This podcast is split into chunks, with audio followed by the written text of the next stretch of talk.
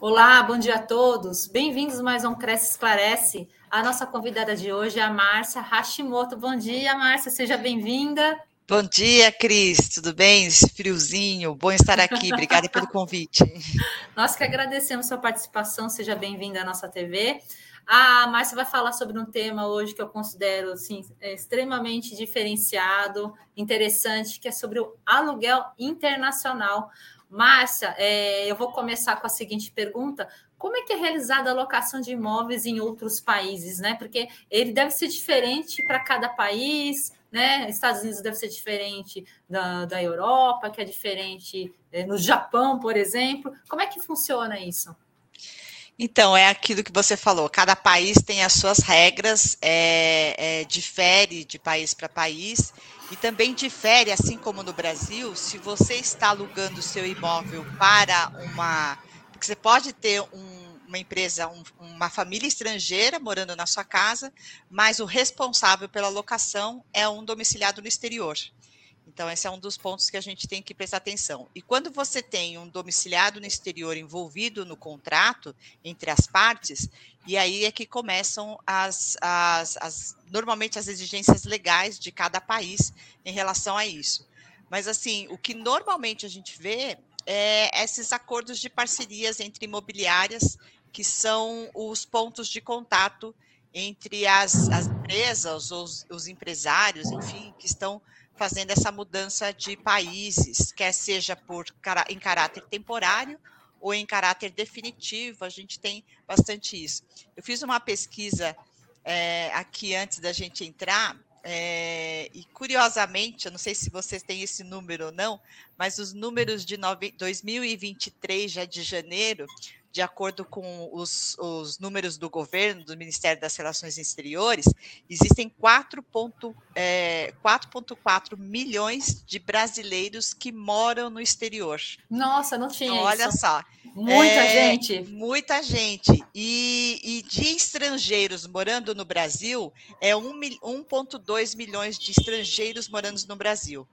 Então, olha aí a, a, grande oportunidade que a gente tem, por exemplo, esses 4 milhões de brasileiros que estão morando fora, se eles têm residência aqui, elas estão é, muito provavelmente desocupadas ou abertas para locação. Então, são é, pessoas que têm imóveis no Brasil, que mudaram e aí deixam seus imóveis. É, dificilmente hoje você deixa um imóvel vazio durante um longo período de tempo. Então está aí uma grande oportunidade. E também dos, dos estrangeiros que estão vindo em caráter temporário aqui ou definitivo, morando no Brasil. Então também é uma boa oportunidade aí, porque você é, tenha, inclusive, a oportunidade de receber o seu aluguel em moeda forte. Olha que legal. Então, é uma oportunidade de negócio para o corretor de imóveis, né? É, que mora no Brasil, é, é, é, um segmento diferenciado. Essa, essa pergunta aqui não está no roteiro, mas é uma pergunta que veio na minha mente. Quais são as principais exigências é, que são é, realizadas, efetuadas, para a pessoa que deseja sair do, do Brasil, por exemplo, e, e, morar no exterior e vice-versa? É, eu queria saber o, o que, que, é exigido, assim, a priori. Então, depende também do país. É, ah. Existem as regras de migração de cada país. É, e também existe a diferença entre você ir para lá em caráter temporário ou definitivo. Definitivo, tá. você tem que conseguir o visto lá, e aí você tem que ver se é visto para estudante ou visto para empresários. Normalmente, para empresários, onde você tem os expatriados, né, que são empresários de empresas que são transferidas de localidades, se é uma empresa multinacional, e eles transferem por um período de cinco anos, seis anos. E aí ele, você tem um documento da empresa que prova que ele é da empresa e que ele vai ficar lá por caráter temporário. E aí ele consegue um visto relacionado à, à documentação que ele está apresentando, né? Tá. Então isso é mais fácil. E aí você tem também essas, essas algumas limitações com relação a quem ele vai levar. É, aí normalmente eles permitem para familiares próximos, né? Que é esposa, marido, Sim. filhos e, e, assim por diante, né? Mas depende também de cada um dos países tem as suas regras. As suas regras. Tem, também tem que pensar que o Brasil também tem acordo de, de imigração com alguns países também. Então, alguns deles, dependendo de onde você for transferido, existem aqueles acordos de imigração que também facilitam o processo de transferência de, de um país para outro também. Ô, Márcia, existe alguma diferença entre um estrangeiro que procura imóveis no Brasil para aqueles que são brasileiros e desejam morar no exterior? É, existe. É, assim, juridicamente, a gente tem que prestar um pouquinho de atenção quem que vai ser é, o responsável contratualmente por aquela locação. Então, é, aí se é uma pessoa jurídica, se é uma pessoa física, mas é, eu vou contar um caso aqui que, uhum. com relação a essas mudanças, né? A gente estava falando aqui um pouquinho antes sobre essa adaptação dos estrangeiros Sim. morando no Brasil e dos brasileiros morando no exterior. Sim. É, existe um processo de adaptação aí que eu acho que é, a, o imóvel, você escolher o imóvel você escolher o local de onde a pessoa vai morar, é, se ele tem filhos próximo de escolas, locomoção, tudo isso é importante que o corretor tenha em mente para poder ajudar na escolha do local, para minimizar esse processo de, de adaptação. Que é difícil, é, né, Márcia? Que é difícil. Por exemplo, eu, eu moro, eu tenho uma casa alugada na aldeia da Serra, é um clima frio ali, hoje, hoje por exemplo, está super frio aqui, e eu aluguei minha casa para um europeu que está acostumado com o clima mais frio. E aí ele escolheu a aldeia da Serra justamente por ter semelhança com, com de onde ele veio, com o clima que, de onde ele veio. Então, existem vários fatores aí que devem ser levados em consideração. É importante você saber a cultura daquele país de onde o empresário está vindo e vice-versa, né? Brasileiros Sim. que moram lá fora a mesma coisa também, né? Essa, essa adaptação eu acho que é extremamente importante. E existe aqueles casos também, né, Márcia, que a pessoa ela não escolhe, né? Ela é transferida para um país pois que não é. tem nada a ver onde ela mora, né? E aí o processo de adaptação muitas vezes é, é, é, é bem mais complicado e difícil, né? É, aí você tem aí uma questão até emocional, eu diria, é. né? Porque a pessoa tá lá, tá acompanhando às vezes o marido ou a esposa Sim. e os, é obrigada a carregar os filhos. A gente tem vários casos aí de, de pessoas que eu conheço que moram em vários países porque o pai, quando era, quando era criança, foi trocando de escola porque é. o pai era transferido de, de país para país, então ele teve essa, essa adaptação aí meio conturbada.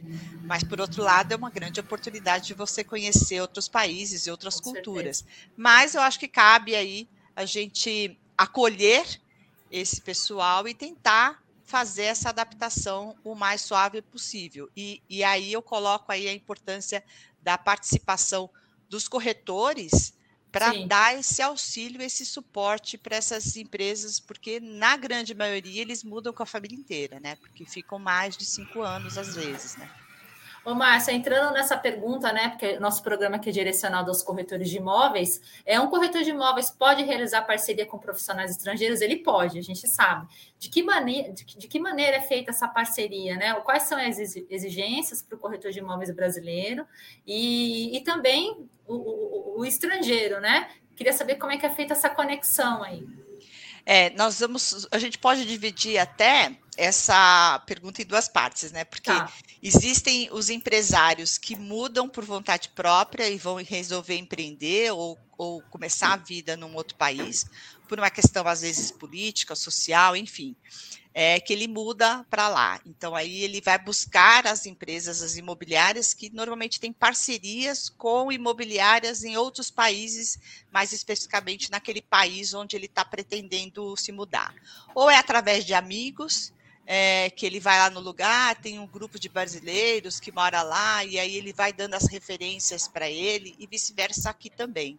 E o que a gente tem visto normalmente de estrangeiros que vêm para o Brasil é, estrangeiros que são expatriados. E aí, Sim. esse processo de locação, de busca e de ajuda do acolhimento desse, dessa família que está vindo para o Brasil é feito pela própria empresa que está transferindo ele. Na grande maioria dos casos, é feito nesse, nesse é, através da pessoa jurídica. As empresas estão transferindo e já cuidam de toda a parte documental e, inclusive, a parte de moradia, escola dos filhos é que fazem isso. Então, existem algumas imobiliárias, por exemplo, que têm acordos, é, têm parcerias com pessoa jurídica, empresas. E aí é um, é um grande caminho aí para você para você buscar esses empresários aí. É, e até para a empresa que tem um imóvel, que tem esse potencial de alugar para estrangeiros, é, deixar os, suas, uh, os, seus imóveis na mão de imobiliárias ou de corretores que tenham esse expertise e esse olhar, que eu acho que é importante, né? É, Sim, com certeza. Fazer essa. Você tem várias vantagens, né? Para você alugar para uma, uma pessoa jurídica ou até para um estrangeiro, né? É, você pode não receber em moedas, moedas, por exemplo, o cara pode estar vindo aqui pagando em reais, do mesmo jeito, Sim. né? Então existem essas, essas diferenças, né? Mas, mas eh, certamente o perfil do locatário é uma, é uma locação é promissora. É, é geralmente eu não sei, mas eu acho que na minha opinião são geralmente imóveis já de um padrão diferenciado, né? Com características diferenciadas, né? E com localização diferenciadas Diferenciada. também. Isso que a gente também tem que levar em consideração, né? Então, isso tudo é o que o corretor vai ajudar aquele empresário que está vindo para fazer essa escolha correta, né? Porque é, ele vai ficar durante um bom período, né? Normalmente o que eu tenho visto, assim, mínimo é de cinco anos que eles ficam aqui no Brasil é, é, alugados. E tem também aquele cara que foi embora, que é aqueles 4,4 milhões de brasileiros que estão fora e que deixaram seus imóveis muitas vezes disponíveis aí na mão de um corretor, na mão de uma imobiliária, para poder cuidar e fazer a administração desse imóvel também. Então, esse também é um bom, um bom nicho é, para a gente trabalhar, para os corretores trabalharem, porque você tem esse, essa administração desse imóvel que também pode ser alugado para o expatriado ou pode ser alugado localmente também. Mas aí você, é, o proprietário está morando fora, é o temporário ou provisório, não sei. Ô, Márcia, essa pergunta aqui também não está no roteiro, mas é uma pergunta que também surgiu na minha mente, que na nossa conversa, é, quais são os principais empecilhos que existem para a pessoa, às vezes, que deseja morar fora do país e ela não consegue, ela, ela não consegue atingir o objetivo dela, e a pessoa também que mora em outro país deseja é, vir residir aqui no nosso país. Então, a parte principal aí é a parte legal. É, primeiro é o visto, é, alguns países têm uma restrição muito grande de dar vistos por períodos maiores. E existem esses, aí de novo a gente fala desse acordo que o Brasil tem com outros países, que isso facilita também, mas os, os países dos quais o Brasil não tem acordo, você segue o rito normal e o procedimento normal de, de vistos e de entrada no país. Muito cuidado com essas, isso é uma coisa que a gente vê uma prática comum, mais perigosa, que é o pessoal que vai como visto de turista e acaba ficando mais tempo do que o visto permite. E aí ele tenta, de alguma maneira, lá prolongar o visto dele. Então, assim como a gente fala também na, na nos nossos planejamentos e os projetos de importação e exportação que a gente faz para os nossos clientes, é, o, fazer um projeto também de, de de estadia lá, então fazer uma pesquisa do, do, local, fazer esse projeto, documentação necessária, porque às vezes você vê a documentação, você tem a documentação do, do pai que está indo para lá, que tem o amparo, às vezes, do, da empresa que está dando, ajudando ele no visto. Mas e o da esposa, e o dos familiares que ele quer, familiares diretos que ele quer levar? Então, que tipo de empecilho que você tem para entrada, é. em termos documentais, para entrada daquele país, né? Naquele país, para entrar com todo mundo, porque ele se garante porque ele tem o vínculo lá, mas e o resto, e a família? Sim. Então, existem várias coisas aí que, que a gente tem que ver em termos de documentação, e aí você tem o esquema cultural, dependendo de onde você vai, você vai morar. Então, tem uma série de fatores aí que eu acho que são importantes você pesquisar bem, é, fazer um bom planejamento, para que você não seja surpreendido depois que você está lá, porque depois que você está lá, acaba ficando tudo um pouco mais difícil, né? Mais difícil. De procurar aí. Então, é... procure as redes de apoio que são bastante interessantes é, para você, para te ajudar nesse processo de, de adaptação ali dentro do país, né? Mas via de regra é mais a parte documental de visto mesmo. Ô, ô, ô, Márcia, chegou uma pergunta aqui da Silvia Pereira. O CIP nos, é, é, nós temos aqui no Brasil.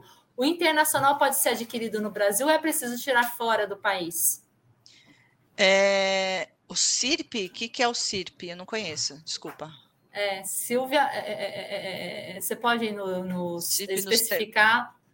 Deve ser uma documentação específica do, do, do corretor de imóveis. Carteira de corretor de imóveis. Ah! É... Soprar aqui, né? É, carteira de então, corretor de imóveis. É, é, é, a carteira de corretor de imóveis não necessariamente ela pode ser exigida no país, nos outros países. Essa é uma regulamentação interna Brasil. E quando é uma regulamentação interna, não obrigatoriamente os outros países seguem a mesma regulamentação. Se é uma regulamentação internacional, que tem um organismo internacional definindo esta regra, aí ela é, ela é exigida em todos os países. Mas o CIRP, essa carteira é nacional. Então, o que pode acontecer, dependendo do país que a gente está falando, que não haja necessidade de você ter este CIRP. É, ou pode ser que tenha alguns países que tenha necessidade de você se registrar em algum outro órgão que não seja um, um, que seja o local, o órgão local que controla esse tipo de, de profissão. Mas tudo vai depender do, do país que a gente está falando. País, da legislação do país. Da legislação chegou, do país. Do país. É, chegou mais uma pergunta aqui da Rosângela Domingos Alves. Tendo em vista essas negociações, os imóveis devem ser, estar localizados próximos às empresas ou em área comercial? Então, é, depende de, da, da, do perfil desse empresário que está vindo para cá. Então, o que normalmente a gente vê é que o, o empresário ele procura ficar perto da empresa onde ele vai trabalhar durante Sim. um certo período de tempo para evitar esse processo de locomoção de uma de, de, dificuldade que o pessoal tem de locomoção. Mas a gente também tem que pensar que a gente tem também uma questão cultural desse empresário. É, que é aquilo que eu falei, você tem um europeu vindo para cá, ele prefere morar em áreas mais frias do que em áreas mais mais quentes, porque ele está mais adaptado a esse clima. Se é uma pessoa que, uma família, por exemplo, que está vindo com família, e aí a gente tem que ver a questão logística dos filhos em relação à escola. Então, são vários fatores que devem ser vistos aí, mas, mas na grande maioria dos casos, você vê ah, os empresários querendo morar perto das empresas. Aí... Ô, Márcia, deixa eu perguntar. É, é, é, é, mais, é mais eficiente você morar perto das empresas, né, Márcia? É, é, é menos custo, né? as coisas são mais fáceis, né? De você conseguir. É uma padaria, é uma escola, enfim. a vida se torna mais fácil. É, isso? É, com certeza. Principalmente problemas de locomoção. Eu não sei de onde que os corretores estão falando aqui, mas, por exemplo, em São Paulo, a gente. No Brasil São inteiro, Paulo e Rio de Janeiro, a gente tem problema de locomoção. Sim. Já no sul, no Nordeste, é, é, não tem tanto problema de locomoção. Aqui, para ir daqui, eu moro em Barueri, daqui até São Paulo dá uma hora, sabe? E sem contar o trânsito. Então, tem um problema de locomoção que a gente tem que levar em consideração quando a gente vai, por isso que a gente fala de acolhimento desses estrangeiros que estão vindo para cá. Isso é importante Sim. a gente levar em consideração.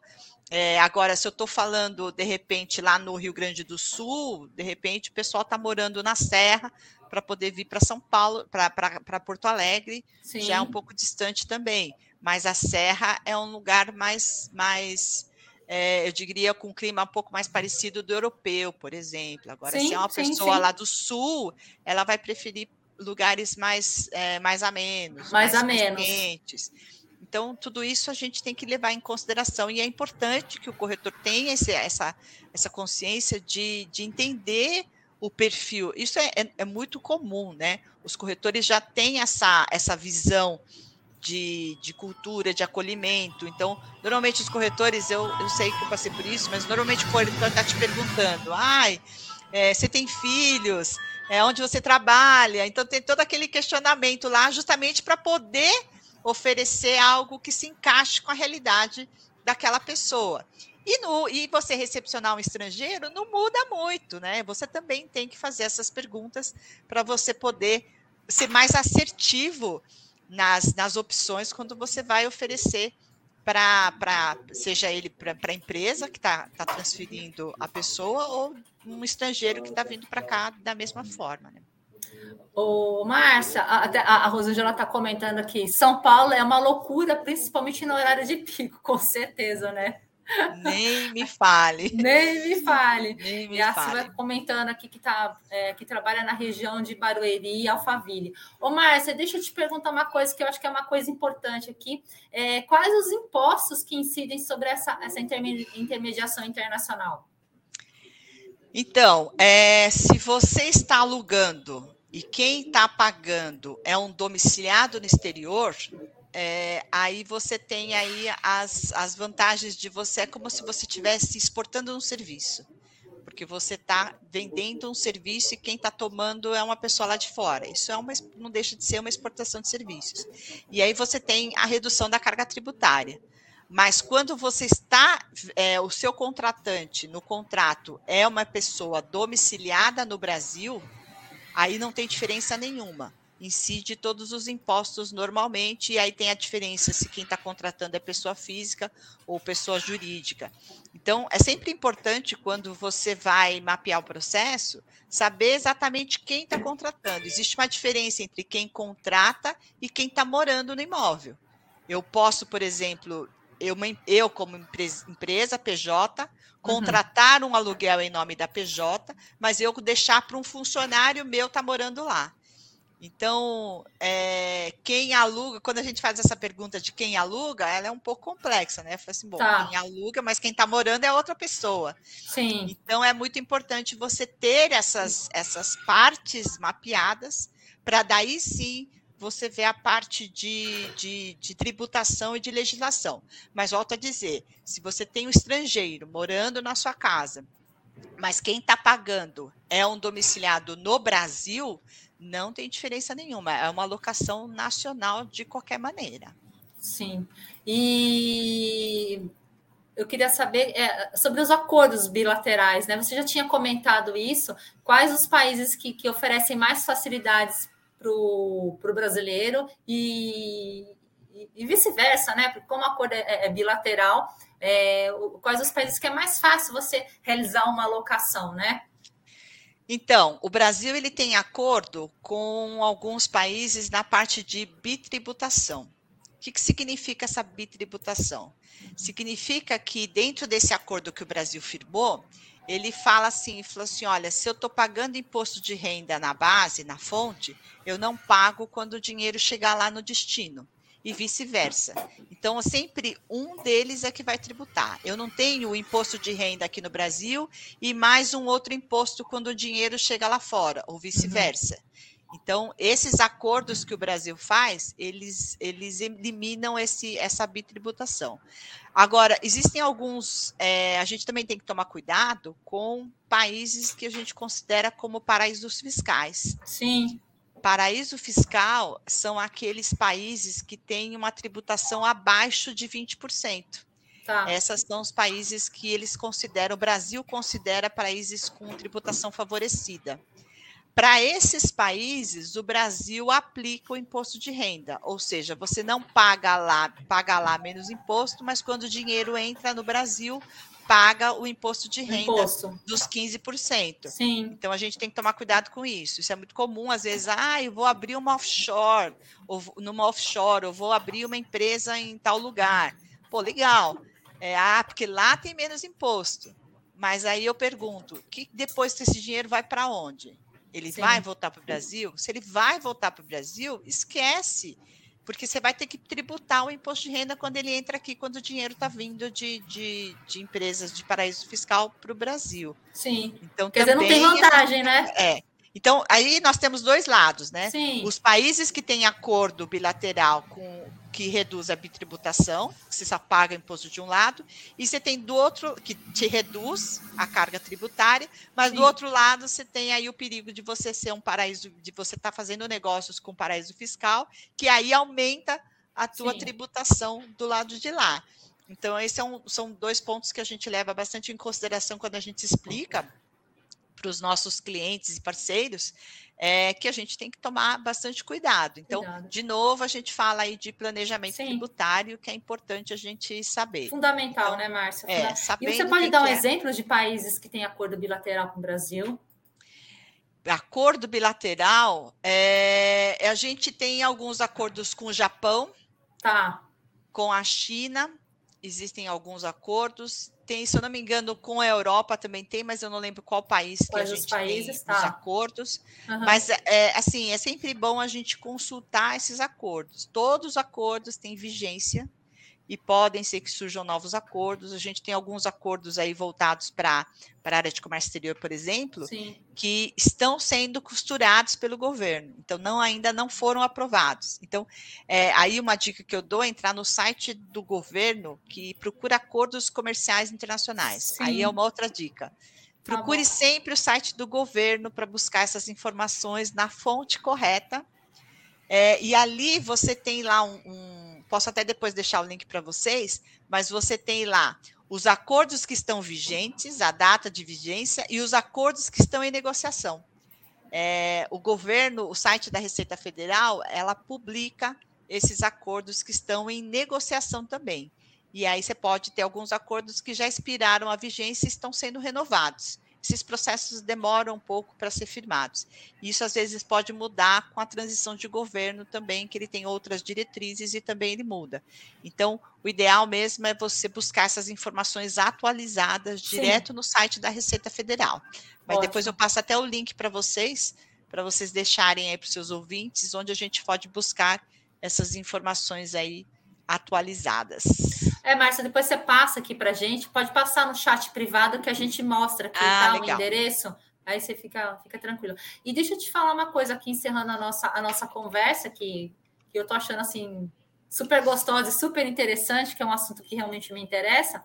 É como evitar complicações no momento do aluguel é, de algum imóvel internacional? O que, que tem que o que, que o corretor de imóveis, o que a pessoa está alocando, imóvel, enfim, todos os envolvidos na negociação tem que, tem que se atentar.